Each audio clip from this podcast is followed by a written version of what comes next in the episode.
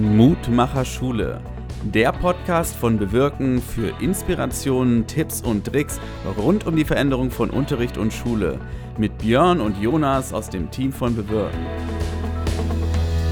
Ja, hallo, schön, dass ihr heute eingeschaltet habt. Ähm, neben mir sitzt Jonas.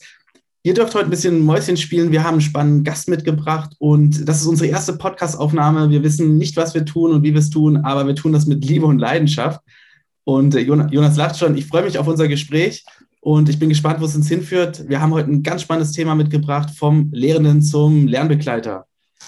Ja, ich bin auch schon gespannt auf gleich, aber ich bin auch gespannt auf die Zukunft. Dieser Podcast soll nämlich mit euch wachsen. Und wenn du spannende Impulse und Ideen hast, dann äh, lasst uns da gerne dran teilhaben. Schreib uns at info@bewirken.org.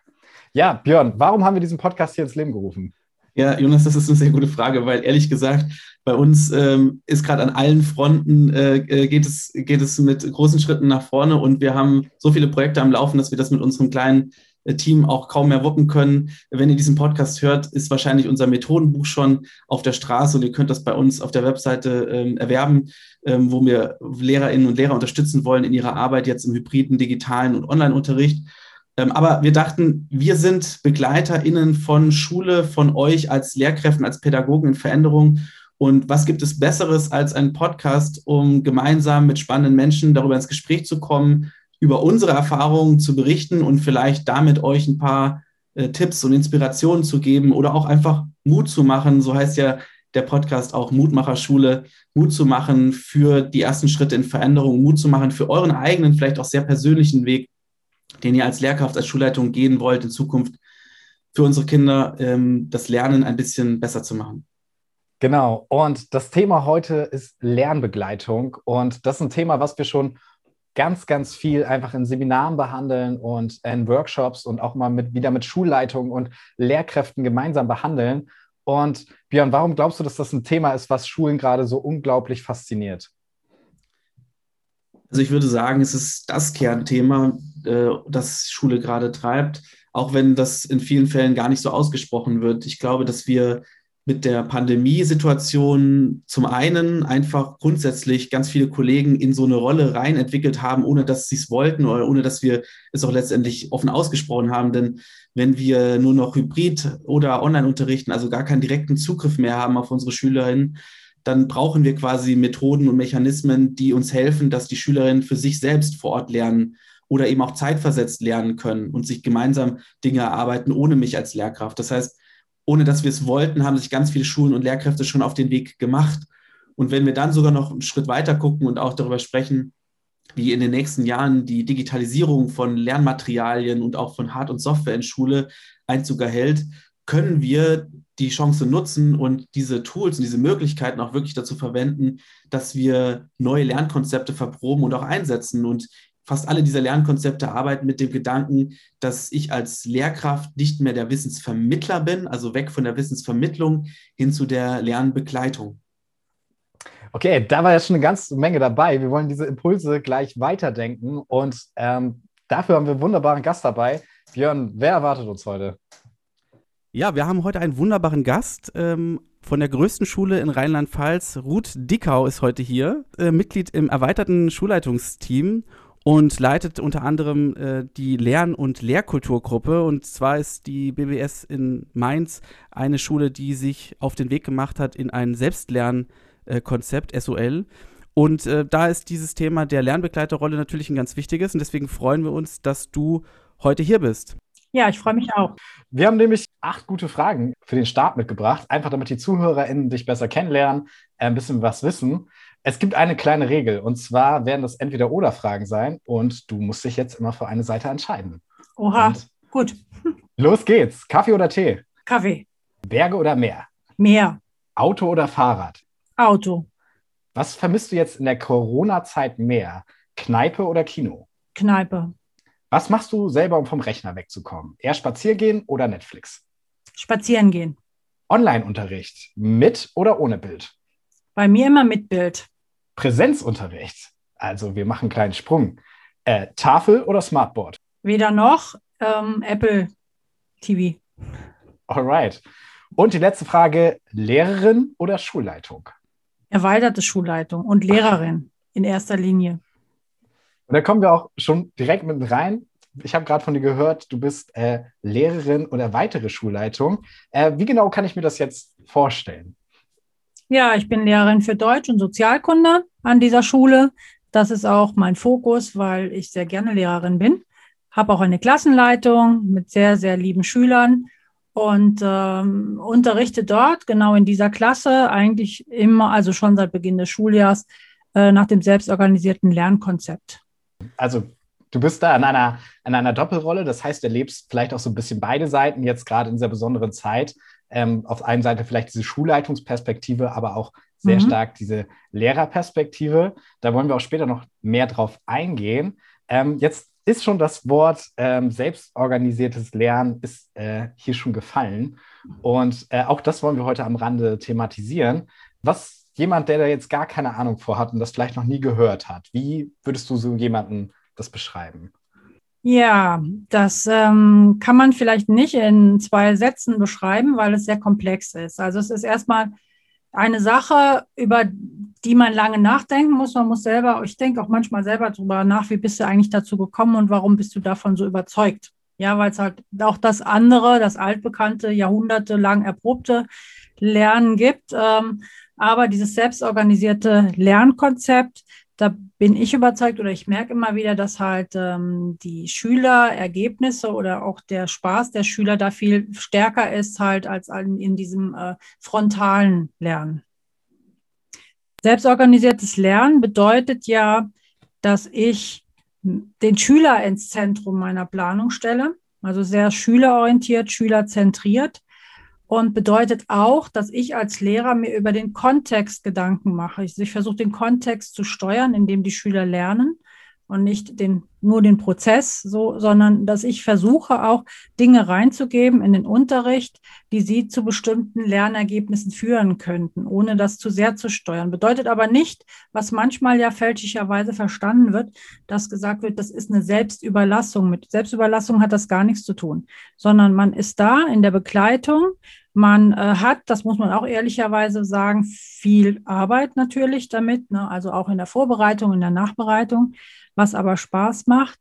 Und ähm, eben in dem anderen, im frontalen Unterricht, ist es eher so gewesen, dass da mehr der Fokus auf dem Prozess gelegen hat. Also ich habe da meine Lernziele, ich habe halt mein Arbeitsblatt, ich habe meine Fragen dazu, ich muss halt nach 45 Minuten da zu diesem Ergebnis kommen ähm, ich will genau diese Ergebnisse irgendwann abfragen, ne, weil ich Noten geben muss und so weiter. Also da ist schon ein, ein, Unterschied zwischen diesen zwei Lernkonzepten, den man vielleicht jetzt nicht so ganz einfach beschreiben kann.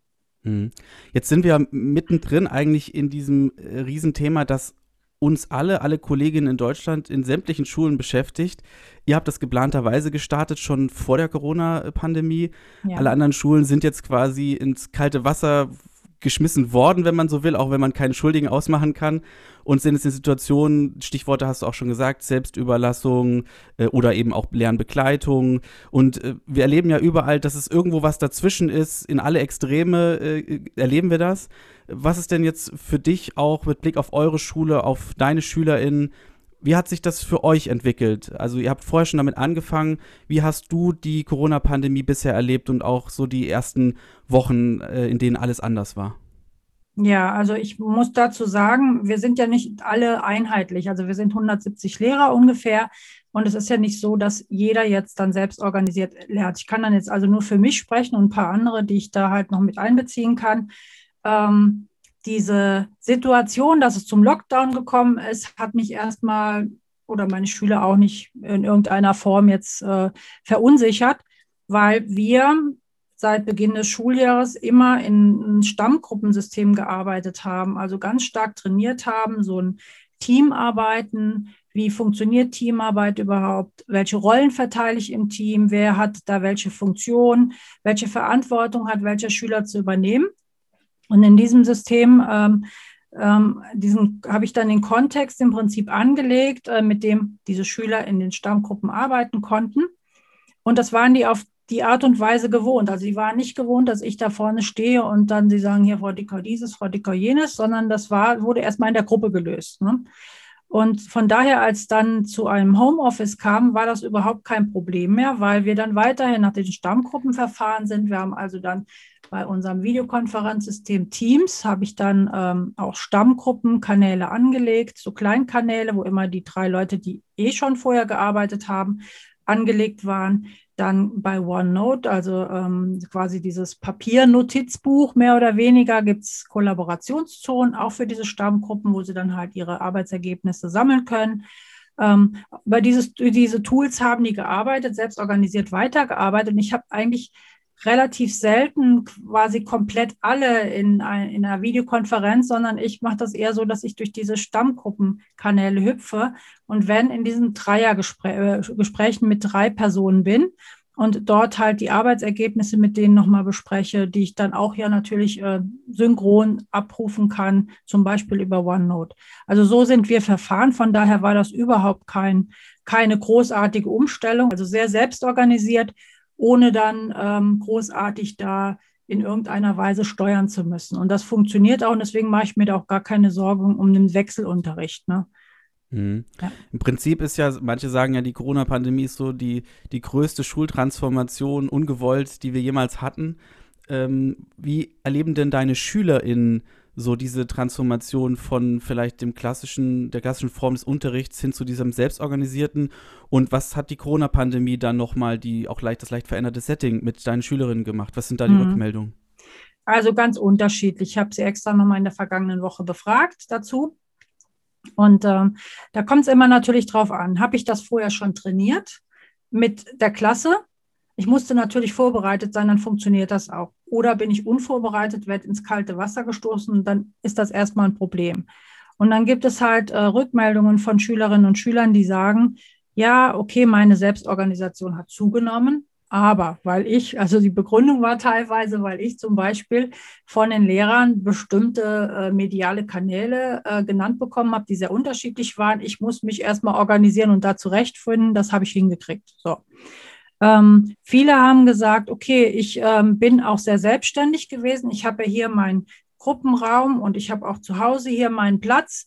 Ich kann halt dort in aller Ruhe meine Arbeitsmaterialien auswerten. Ich kann recherchieren. Ich werde halt nicht äh, gestört irgendwie. Ich werde nicht abgelenkt, wenn man so eine Einzelarbeitsphase hat. Ne?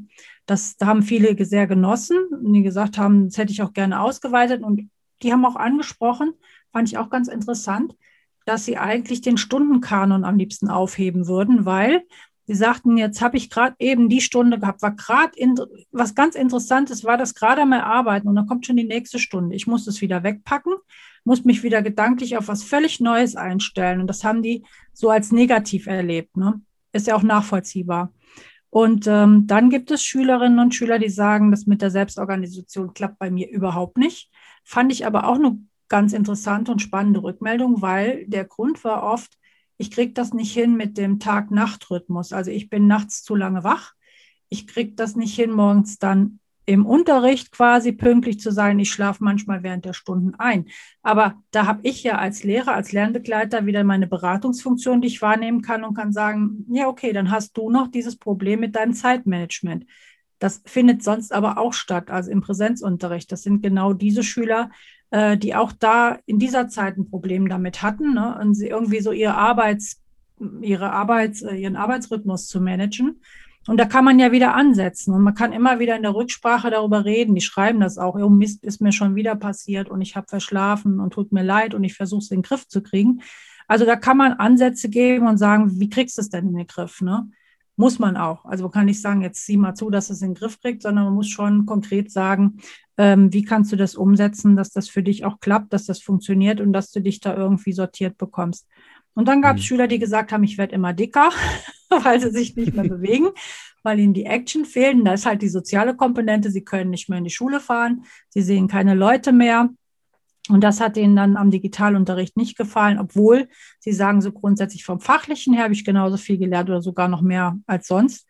Aber ähm, das andere fehlt halt. Ist ja auch verständlich. Das hat uns ja auch gefehlt. Ja. Ja, und Jonas, wir haben ja jetzt in der digitalen Schulakademie und in unseren ähm, Webinaren und, und digitalen Angeboten ganz viele Lehrkräfte auch aus, aus ganz vielen Schulen äh, in, in Deutschland.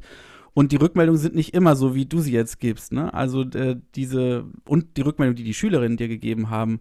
Jonas, was waren denn so, so andere Rückmeldungen, die wir bekommen haben? Und ich würde Ruth von dir auch gerne mal so erfahren, ist, ist das im Kollegium bei euch dann bei allen so? Oder hm. aber Jonas, erzähl doch mal, was, was, was ist das, was wir so gehört haben?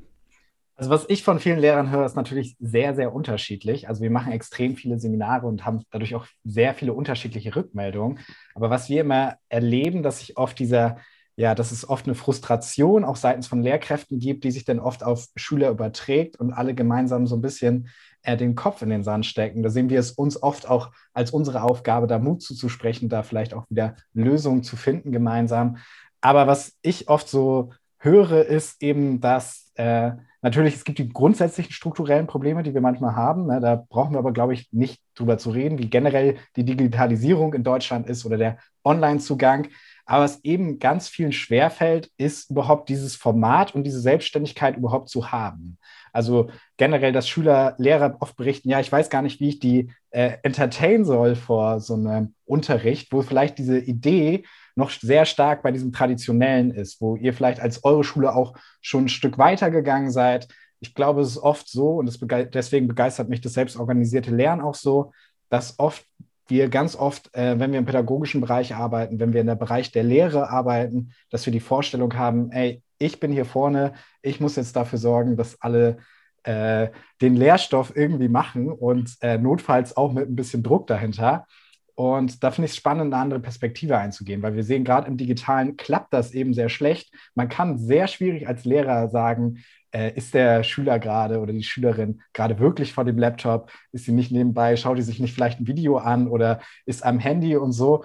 Und ähm, da muss man andere Wege finden, weil man eben diese Möglichkeit, die man vielleicht in einem sehr eher herkömmlichen Unterricht hat, ähm, nicht mehr hat als Lehrkraft. Und deswegen finde ich es spannend, gerade auch diese Berichte, wie du es gerade beschrieben hast, äh, Ruth, dass zum Beispiel Schüler sagen, ja, Tag-Nacht-Rhythmus ist schwierig. Es geht ja ganz vielen Leuten, die später dann vielleicht nach dem Abitur an die Universität gehen und äh, dort studieren und da dann auf einmal in diesem selbstorganisierten Lernen sind, total schwer.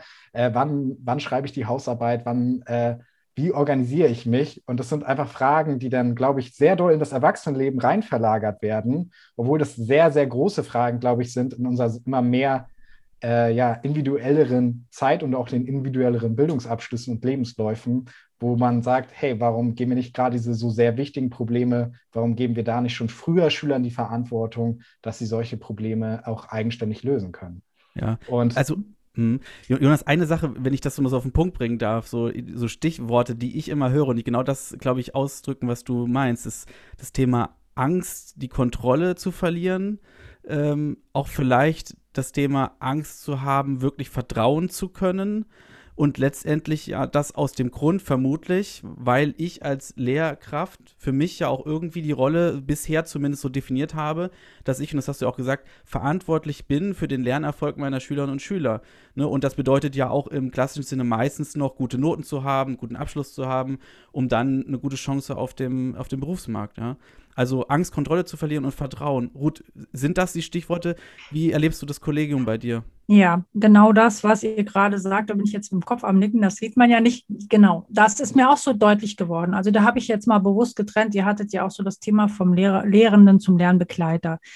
Also der Lehrende in seiner typischen Rolle ist ja im Prinzip so, dass er versucht, Prozesse zu steuern, ständig zu steuern. Also wir, da sind Lernziele die möchte ich unbedingt erreichen. Da ist zum Beispiel ähm, die Noten. Also ich muss Noten machen. Ich muss den Schüler auch ständig kontrollieren. Also der sitzt ja da und ich muss gucken, auch schon im normalen Unterricht. Ich muss Regeln einführen. Auf gar keinen Fall darf der ein Handy benutzen. Da könnte er sich ja ablenken. Ähm, mir geht dann immer durch den Kopf, ähm, auch wenn ich aus dem Fenster gucke, kann ich mich ablenken. Das kann, das kann eigentlich gar nicht das Kriterium sein. Und jetzt habe ich plötzlich Online-Unterricht. Und jetzt werden die in dieser typischen lehrenden Rolle sind unruhig, weil jetzt habe ich die Kontrolle nicht mehr. Jetzt sitzen die vorm Bildschirm und das ist dann auch so, dieses, die müssen unbedingt zwingend den Bildschirm anmachen, wird dann gefordert. Ich habe jetzt auch schon von anderen Schulen gehört, also hier von Kindern und so weiter, dass da Lehrer schon gesagt haben, wenn du den nicht anmachst, kriegst du eine 6. So, ja, ja, oh, okay. das sind Ausnahmefälle, aber habe ich schon gehört. Und das sind halt, da ist natürlich diese Verzweiflung groß. Ich sehe die ja nicht. Die könnten ja Staubsaugen, während ich mit denen spreche. Die mhm. könnten sich ja mit was anderem beschäftigen. So, und dann natürlich auch jetzt, wir haben ja lange Zeit keine Schule gehabt, dann ist natürlich das Klassenarbeitsschreiben nicht möglich. Aber wenn ich doch immer im Februar eine Klassenarbeit in Mathematik zum Beispiel geschrieben habe, zum selben Zeitpunkt vielleicht auch noch dieselbe Arbeit und jetzt kann ich das nicht, dann macht das manche Lehrkräfte natürlich unruhig, weil ähm, das ist ja genau das, wie ich mein Lehrerverständnis aufgebaut habe, jahrelang. Ne? So habe ich das immer gele mhm. gelebt und gelernt. Äh, irgendwie, dass die Angst ist ganz stark, den, die Kontrolle zu verlieren. Und während das Ministerium dann sagt, ja, wenn er keine Klausuren schreiben können, dann macht er halt Ersatzleistung, dann versteht der Lernbegleiter sofort, was damit mhm. gemeint ist. Und er kriegt das auch hin, weil es in diesem Gruppenkontext, in dem Dialogkontext auch möglich ist ne? und immer schon möglich war. Aber ähm, der Lehrende, wenn ich es einfach mal so klassisch sagen darf, der, der kriegt das nicht so gut hin. Ne? Also da ist, äh, da ist quasi der Digitalunterricht lädt förmlich dazu ein, ähm, dass es ein selbstorganisierter Unterrichtsprozess sein muss. Sonst funktioniert das nicht. Und wir wissen alle, wenn ich mich anderthalb Stunden vor einen Bildschirm setzen muss und muss jemand zuhören, der da referiert, dann würde ich auch was anderes machen in der Zeit, weil das würde mich auch zu sehr anstrengen. Da muss Abwechslung mhm. rein, da müssen Gruppenphasen rein, da muss und, und, und. Ne? Und das ist halt das, was das, was so deutlich macht, diesen Unterschied jetzt auch durch den Digitalunterricht eigentlich. Und mhm. diese Forderungen natürlich wieder schnellstmöglich in die Schule zurück, weil ich muss ja Klausuren schreiben und ich muss ja das alles machen, ne? ähm, mhm. weil man es halt immer schon so gemacht hat. Ja. Mhm. Ja, Ruth, du sprichst gerade von diesem Unterschied, den du gerade aufgemacht hast oder den mhm. wir auch so ein bisschen erleben, dass man aus der klassischen Lehrerrolle hinein kann auf ein neues Level, in eine Rolle vom Lernbegleiter oder zu einem Lerncoach. Es gibt da mhm. unterschiedliche Bezeichnungen für. Was würdest du sagen jetzt gerade äh, vor Corona. Ihr habt, habt ja schon auch vor Corona anders gearbeitet. Wenn jemand von außen jetzt äh, bei euch an die Schule gekommen wäre, was hätte der vielleicht anders gesehen? Was, was hätte da vielleicht Lehrkräfte bei euch an der Schule von anderen Lehrern unterscheidet? Ähm, ja, gesehen hätte der wahrscheinlich nichts, weil es in Deutschland ja immer noch so ist, nach wie vor, dass die Klassenraumtüren zu sind, wenn man es mal mhm. so sagen will. Nein. Aber ähm, da wurde schon ganz viel gemacht. Also wir haben wirklich schon Studientag gehabt, wo komplett alle Kolleginnen und Kollegen, das war also vor dem ersten Lockdown schon quasi selbstorganisiertes Lernen, war Thema den ganzen Tag. Wir hatten das Glück, jetzt vor dem zweiten Lockdown, äh, vor dem 16. Dezember, hatten wir nochmal zufällig einen Studientag. Ne, zufällig eigentlich nicht. Wir haben den so gelegt, bewusst und geplant. Aber das war genau richtig, weil wir haben einen Präsenztag gemacht. Und da ging es ums digitale Lernen, selbst organisiert. Ja, und dann wurden halt Workshops dazu angeboten. Da habt ihr ja auch mitgemacht. Wir hatten ja mit das bei euch auch da einen Workshop, nochmal so ein paar Inputs. Wie kann ich denn, wenn es zum digitalen Unterricht kommt, wie kann ich das denn dann gestalten, ne? Mhm. ohne dass ich jetzt nur frontal vor der Kamera sitze? Da haben mir auch Lehrer dann und Kollegen zurückgemeldet, dass sie das mal dann sofort um, umgesetzt haben und die Schüler halt dann auch ähm, begeistert waren. Breakout-Sessions zum Beispiel. So, und ähm, ich denke halt, man wird bei uns an der Schule nicht bei jedem oder überall jetzt sehen, dass sich da äh, alles grundsätzlich geändert hat, aber es ist ein Prozess, der in Gang gekommen ist und es werden immer mehr, die daran teilnehmen. Ne? Und mhm. ähm, da wird ganz viel projektorientiert gearbeitet ähm, und alle, ja, und, und Dinge eingesetzt. Äh, kreativ förderndes Lernen wird ganz viel gemacht. Ich habe jetzt gerade heute gesehen, da sitzen Schüler an Projekten, die kreativ sind, wo sie relativ frei äh, selber gestalten können, die sie heute abgeben. Zum Beispiel mh, hm, war das so, dass sie ein Unternehmen bekommen, also verschiedene Unternehmen und müssen dazu so ein Corporate Design entwickeln mhm. und das wird dann selbstständig abgegeben und selbstständig auch bearbeitet, ohne dass der Lehrer da entsprechend eingreift. Ja. Du hast ja angedeutet, dass äh, bei euch auch dieses Thema schon Vertrauen äh, und äh, Angst vor Kontrollverlust schon auch eine große Rolle gespielt haben oder immer noch tun im Kollegium. Wenn du jetzt mit solchen KollegInnen zu tun hast, die sagen, ich bin da noch nicht ganz überzeugt oder ich tue mich auch noch schwer, in diese neue mhm. Rolle zu kommen, Was, was sagst du diesen Kolleginnen oder was sind so die, die Sachen, die du ihnen empfiehlst? Wo, wie hilfst du diesen Kolleginnen in, in diesem Weg, in diese neue Rolle zu kommen? Ja, das ist ähm, so eine Sache. Also man kann nicht helfen, indem man sagt, das, was wir jetzt machen, ist richtig, Selbstorganisation. Und ähm, auch der Schulleiter geht diesen Weg, wo er Glück haben, dass er auch wirklich das alles so initiiert und begleitet, ähm, dass man niemanden dazu zwingt. Ja, und zwar durch Vorbild, Vormachen ähm, kann man vielleicht Kolleginnen und Kollegen davon überzeugen oder dazu motivieren, etwas zu tun. Also wir haben da Pilotklassen. Es werden immer mehr, die ähm, tatsächlich jetzt in dem Selbstorganisationsprozess drin sind und wo man halt sich das anschauen kann. So ist also auch im Prinzip die Idee gewesen, dass man auch dann mal gucken kann, funktioniert das überhaupt? Und dann wächst immer mehr Interesse. Also der, der noch nicht so überzeugt war, sagt, oh, ich probiere das jetzt auch mal aus. Und dann geht's los mit kleinen Schritten. Äh, man probiert aus und ihr wisst ja, irgendwann ist man auf diesem, in diesem Point of No Return, wo man sagt, ja, das gefällt mhm. mir jetzt so gut, da bleibe ich bei, ne? Weil es ist klar, dieses selbstorganisierte Lernkonzept ist anstrengend, aber wenn man davon überzeugt ist, will man ja auch da nicht mehr davon ablassen, im Prinzip. Ne? Und das, äh, ich denke, das, das könnte jetzt der Weg sein. Das ist, ein, das ist ein tolles Stichwort. Es ist ja immer so die Frage, so, warum mache ich mich auf den Weg? Also ich mhm. als einzelne Lehrkraft oder als Lernbegleiter, ich als Schulleitung, äh, bis es dann zu einem Wir als Schule ist es ja nochmal mhm. ein ganz anderer Schritt. Was ist denn für dich persönlich, wenn wir dich jetzt so, so fragen, hier, was ist für dich der Grund, warum du dich persönlich da auch so engagierst und auch so überzeugt bist, auf diesen Weg zu gehen? Ja, weil ich jetzt auch gerade diese Woche wieder mitbekommen habe, also mir macht das Spaß zu sehen, was dabei rauskommt. Ich hatte vor Jahren eine Klasse oder Klassen, wo jeder, also es sind Klassen, wo du rausgegangen bist und hast gedacht, nach zwei Stunden, ich kann nicht mehr. Das ist anstrengend. Ja, also es war dieses ewige äh, auf ein Eingerede, äh, du als Lehrer bist immer die wichtigste Person, du wirst ständig irgendwie gefordert. Und durch dieses selbstorganisierte Lernkonzept, ne, wie lange in dieser Klasse mache ich, glaube ich, jetzt schon seit fünf Jahren, das ist, man geht da raus. Die Schüler sind entspannt, ich bin entspannt. Es ist, ist eine ganz andere Arbeitsatmosphäre. Und gerade jetzt äh, in dieser Woche auch mit den Zwölfern, Gymnasium, toller Kurs, die haben ähm, etwas aus dem Design Thinking Prozess bekommen, sollten was zum Thema Epochen bearbeiten, eine Nutzerperspektive anlegen, einen medialen Kanal anlegen, das in den Stammgruppen und noch zusätzlich natürlich ähm, dann auch ein, ein, ein Wissensgrundlage vermitteln halt zu diesen einzelnen Epochen. Und als ich jetzt gesehen habe, was die daraus gemacht haben, ne, immer in dieser mhm. Dreiergruppe, da war ich echt überwältigt. Also man schaut sich das an, denkt, mein Gott, wie selbstständig. Das haben die früher, als es noch diese fürchterlichen, ich sage es einfach mal so, ist fürchterlich, Epochenreferate, die Einzelpersonen gemacht haben, gab, wo ich vorne hingestellt habe und ich immer sage, Mensch, da leben, da haben Menschen gelebt. Das war politisch, das war gesellschaftlich. Das muss leben, auch wenn es vorgetragen wird. Das war nie so. Da gab es ein Handout zu, da hat einer irgendwas äh, gestammelt und heute in der Dreiergruppe, in dieser Stammgruppe, haben die ja jederzeit die Möglichkeit, sich nachmittags zusammenzusetzen. Der eine kann vielleicht gut eine PowerPoint machen, der andere, der kann gut äh, recherchieren, der sucht das dann zusammen. Die bringen sich selber gegenseitig auf denselben Wissensstand.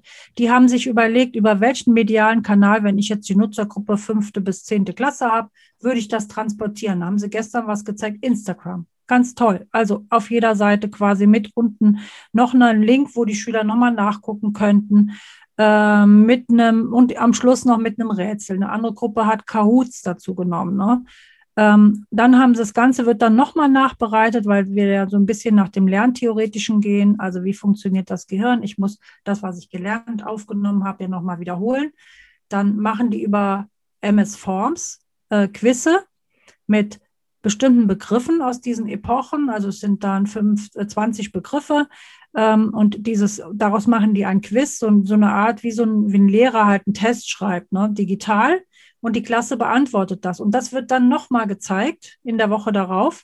Es wird gezeigt, wie viele Leute das richtig beantwortet haben und die Frage wird dann nochmal besprochen von den Leuten, die eine Woche vorher dann halt dieses Thema äh, vorgetragen haben. Das ist dann eine effiziente Wiederholung für alle und es funktioniert. Also es ist ja, ich habe da überhaupt gar nicht mehr viel zu tun. Ich, ich sitze da, ich, äh, die haben vorher ihre, ihre Bewertungslisten, die wissen schon, wie das funktioniert. Ich schreibe da mit, ich dokumentiere das alles, aber man merkt, dass die unheimlich viel gelernt haben und Dinge im Vergleich zu den Jahren davor irgendwie ähm, präsentieren können oder auch benennen können, die sie vorher nicht benennen konnten, ne? weil sie es einfach nur Wikipedia auswendig lernen, irgendwas übertragen und äh, sich nicht weiter Gedanken darüber machen. Mhm. Das ist halt ein anderer Effekt und das begeistert mich und wo ich dann sage, ja, es hat sich gelohnt, der ganze Aufwand. Und äh, es hat sich gelohnt für die Schüler und ich habe das Gefühl, die haben jetzt was gelernt. Und vorher hatte ich nicht das Gefühl, dass sie was gelernt haben. Ja. Ich finde das, find das gerade ganz interessant, weil ich das mit eigenen Worten nochmal wiedergeben kann. Ja. Ähm, dass du sagst, okay, die Schüler haben eigentlich ein größeres Maß an Freiheit, also der Lehrer lässt ein Stück weit mehr los und trotzdem sind die Ergebnisse und die Qualität sozusagen der Produkte, die am, Essen, am Ende dabei rauskommt, im Arbeitsprozess entspannter entstanden und hochwertiger. Ja. Ähm, das ist auch was, was ich so persönlich von anderen Lehrkräften, die sich da eine ähnliche Richtung auf den Weg machen, äh, immer wieder höre und das finde ich so spannend und das ist vielleicht auch, wenn du heute zuhörst und gerade so denkst, hm, ich habe da noch gar nicht mehr so viel Gedanken drüber gemacht, dann ist es vielleicht ein spannender Punkt, da mal drüber nachzudenken und mal über diesen Mehrwert äh, nachzudenken, ob das vielleicht auch was für dich sein könnte. Hm. Ich, also ich finde es mega spannend, wie ihr da auf dem Weg seid. Und ehrlich gesagt, deswegen habe ich die Frage auch gestellt, ich, mich interessiert immer, warum machen sich Menschen auf den Weg? Weil ich so viele Fragen mich, also wo fange ich an, warum soll ich das tun, wo sind MitstreiterInnen, kriege ich andere in meinem Kollegium überzeugt, alleine kann und will ich mich da nicht auf den Weg machen. Ähm, und ich würde jetzt so, wenn ich mal so drauf gucke auf unser Gespräch, hätte ich so zwei Fragen noch an dich. Mhm. Und gerne so ein bisschen, es hören jetzt ganz viele LehrerInnen zu, Schulleitungen, viele von euch, die vielleicht auch irgendwie, es juckt, es kratzt, man will sich auf den Weg machen oder man hat gemerkt, diese Corona-Pandemie, so wie der Unterricht früher war, hat er eh nicht funktioniert während Corona und jetzt die Chance, was anders zu machen. Was ist aus deiner Sicht, also jetzt die zwei Fragen, was ist aus deiner Sicht das, was äh, du Kollegin rätst, was man loslassen muss, um in diese Rolle zu, zu kommen? Also was muss ich loslassen und womit kann oder muss ich anfangen? Mhm. Ja, man muss loslassen seinen eigenen Kontrollzwang. Auf jeden Fall. Denn das ist ein Trugschluss. Ich kann nicht alles kontrollieren. Das geht nicht. Und ich werde die Schüler auch nicht kontrollieren. Ich kann nicht in den Kopf reinspringen im Unterricht und da noch kontrollieren, was sie gerade denken, machen und tun. Auch wenn sie sich, wenn sie einen nett angucken, kann es trotzdem sein, dass sie mit den Gedanken ganz woanders sind. Und das ist dasselbe mit der Ablenkung durch das Handy. Dann würde ich auch noch, ähm, weil ich das so erlebt habe als Junglehrerin äh, und später auch noch, dass äh, man sich nicht davon abbringen lassen soll, wenn man schon mal so den Entschluss gefasst hat, ich möchte diesen Weg ausprobieren, da sind viele Widerstände. Und zwar kommen die natürlich von Seiten der Lehrer, die kommen natürlich aber auch von Schülern, weil es ist auch eine bequeme Rolle, die, äh, die Rolle des Lernenden. Ich lehne mich zurück und lasse mir dann Tafelbild an die Tafel malen. Das brauche ich ja nur auswendig lernen. Das haben manche so richtig gut drauf und damit kommen die auch gut durch. Ähm, weil der Schüler muss ja nichts anderes tun, als das, was ich ihm vorbereitet habe als Lehrer, mehr oder weniger sich dazu motivieren, das auswendig zu lernen. Ne? Und die einen kriegen sich motiviert, die anderen nicht. Aber es ist keine intrinsische Motivation zu lernen, sondern es ist was, was von außen aufgegeben ist, was von außen übergestülpt ist. Und ähm, ich denke halt, wenn dann Kolleginnen und Kollegen kommen, Argumente sind ja oft die, ja, bei mir muss der ja was lernen. Und du hast ja, ich habe jetzt gerade das Fach Deutsch, du hast ja nur Deutsch, da ist das halt nicht so. Wenn man richtig was lernen muss, dann kann man nicht das selbstorganisierte Lernkonzept, da muss man das richtig so anlegen, dass ja, und wenn man sowas hört, dass man sich davon nicht einschüchtern lässt, also dass man wirklich als junge Lehrkraft oder als Lehrkraft, die diesen Weg gehen will, dass man sagt, nein, ich bin davon überzeugt, ich habe damit gute Ergebnisse und da, da eine gewisse Standfestigkeit hat, ein Selbstbewusstsein auch an den Tag legt und vor allen Dingen, das ist auch, tut auch gut, wirklich sich Gleichgesinnte sucht, mit denen man sich austauscht und die immer wieder so ein Feedback geben, wir sind auf dem richtigen Weg. Und man hört nämlich oft, und so ist es ja im Internet auch, diejenigen, die Hater, die man immer hört, mit ihren Stimmen, die halt, äh, ja, irgendwas Negatives sagen und die, die, die was Positives sagen, die, die sind ja oft nicht laut und die würde ich suchen und da würde ich mich halt äh, zuordnen und dann würde ich mich von denen mittragen und unterstützen lassen. Also so würde ich auf jeden Fall vorgehen. Und jetzt haben wir viel über Lehrende und, und Lehrkräfte gesprochen. Sag mal so ganz kurz so zwei Sätze jetzt aus der Schulleitungsperspektive, die, die zuhören, die der Schulleitungsrolle hier heute sind. Was könnte ein erster Schritt sein, den ähm, ihr als Schulleitung gehen könnt, aus deiner Erfahrung? Was, was kann eine Schulleitung tun, um Lehrkräfte, das Kollegium gut auf so einen Weg zu bringen oder auch zu unterstützen?